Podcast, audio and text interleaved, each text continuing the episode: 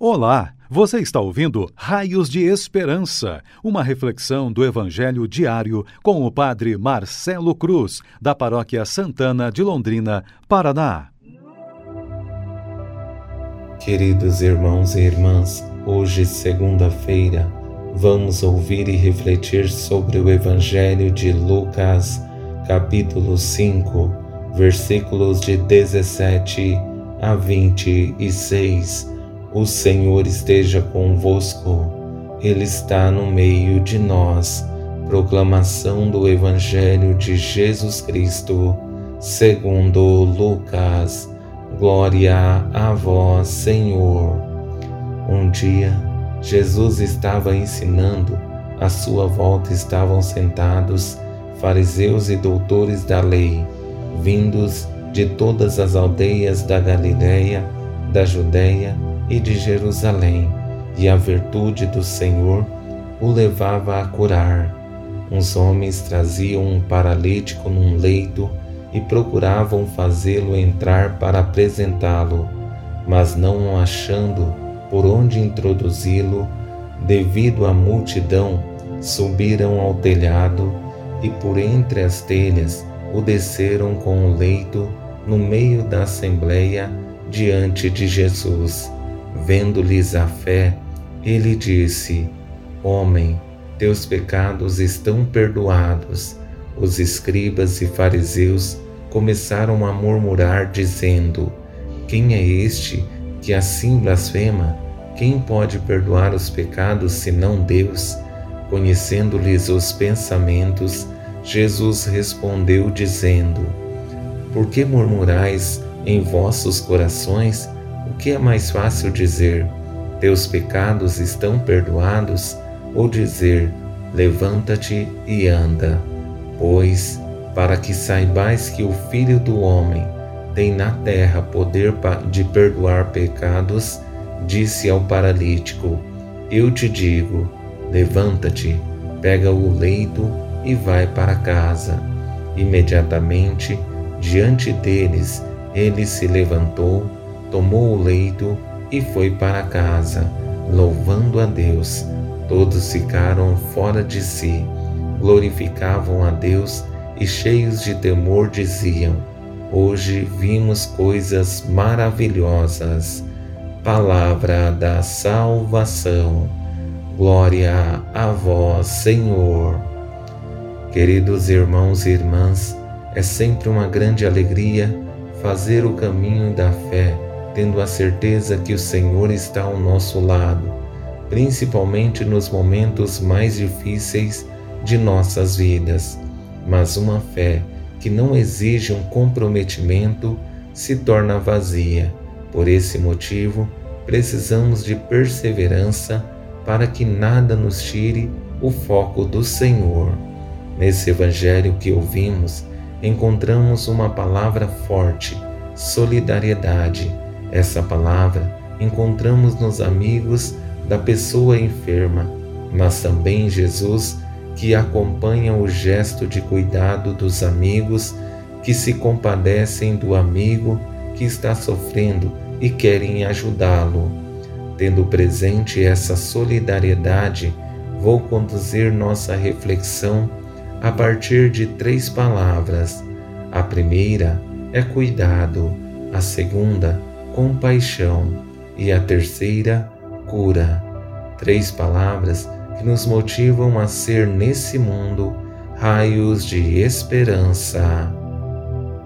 Com essa primeira palavra, cuidado, percebemos o valor que tem uma amizade. Um amigo verdadeiro sempre usará de todos os meios possíveis para ajudar o amigo que está sofrendo. Sabe que a melhor ajuda que pode oferecê-lo é levar até Jesus. Por isso, usam de todos os meios para alcançar o objetivo. Uns homens traziam um paralítico no leito e procuravam fazê-lo entrar para apresentá-lo, mas não achando por onde introduzi-lo, devido à multidão, subiram ao telhado e por entre as telhas o desceram com o leito no meio da assembleia diante de Jesus. Não basta conhecer a dor e o sofrimento do outro, é preciso de se comprometer. Essa atitude dos amigos faz a diferença, porque levam o seu amigo até a pessoa que poderia dar a solução para seus problemas. Que bom seria se fôssemos amigos assim, se diante dos desafios tivéssemos a coragem de apresentar nossos amigos a Jesus e confiássemos que Ele pode dar a solução para todos os desafios. Diante da atitude dos amigos do paralítico, desperta em Jesus um dos sentimentos mais belos, a compaixão. Por isso, oferece ao homem o que tem de melhor, o perdão dos pecados, porque esse é o maior presente que poderia dar, é o acesso à eternidade. Vendo-lhes a fé, ele disse: Homem, teus pecados estão perdoados.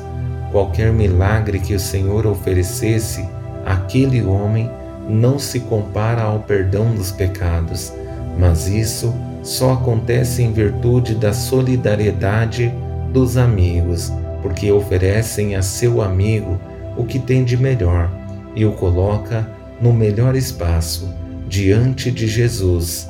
Com essa terceira palavra, cura, que não é a mais importante, mas é necessária para colocar em silêncio aqueles que estavam questionando as palavras de Jesus, por serem cegos espirituais, não conseguem ver na pessoa de Jesus o próprio Deus encarnado.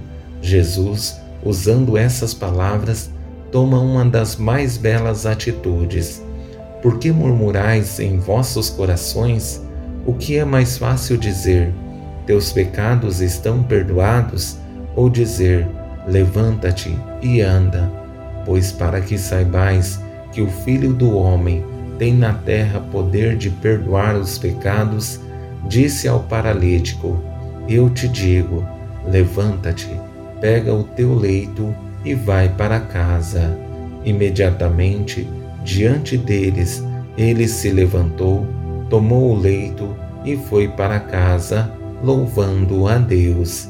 Infelizmente, para as pessoas que não têm fé, falta sensibilidade para perceber a ação de Deus e as palavras não convencem. Por isso, Jesus toma atitude, mas exige algo do paralítico sair do comodismo. Espero em Deus que tenhamos bons amigos ao nosso lado, que consigam nos levar até Jesus, porque no mundo que vivemos existem pessoas que não são nossas amigas, querem nos levar para o mundo e nos levam também à perdição. Mas precisamos de amigos que nos leve à pessoa que transformará nossa vida. Por isso, é necessário que sejamos sensíveis para perceber o que realmente dá sentido à vida, para não nos perder em nosso caminho. Louvado seja nosso Senhor Jesus Cristo, para sempre seja louvado. O Senhor esteja convosco, Ele está no meio de nós. Abençoe-vos, Deus Todo-Poderoso, Pai, Filho e Espírito Santo. Amém. Você ouviu o Raios de Esperança, uma reflexão do Evangelho diário com o Padre Marcelo Cruz, da Paróquia Santana de Londrina, Paraná. Se esta mensagem lhe fez bem hoje, compartilhe com seus amigos.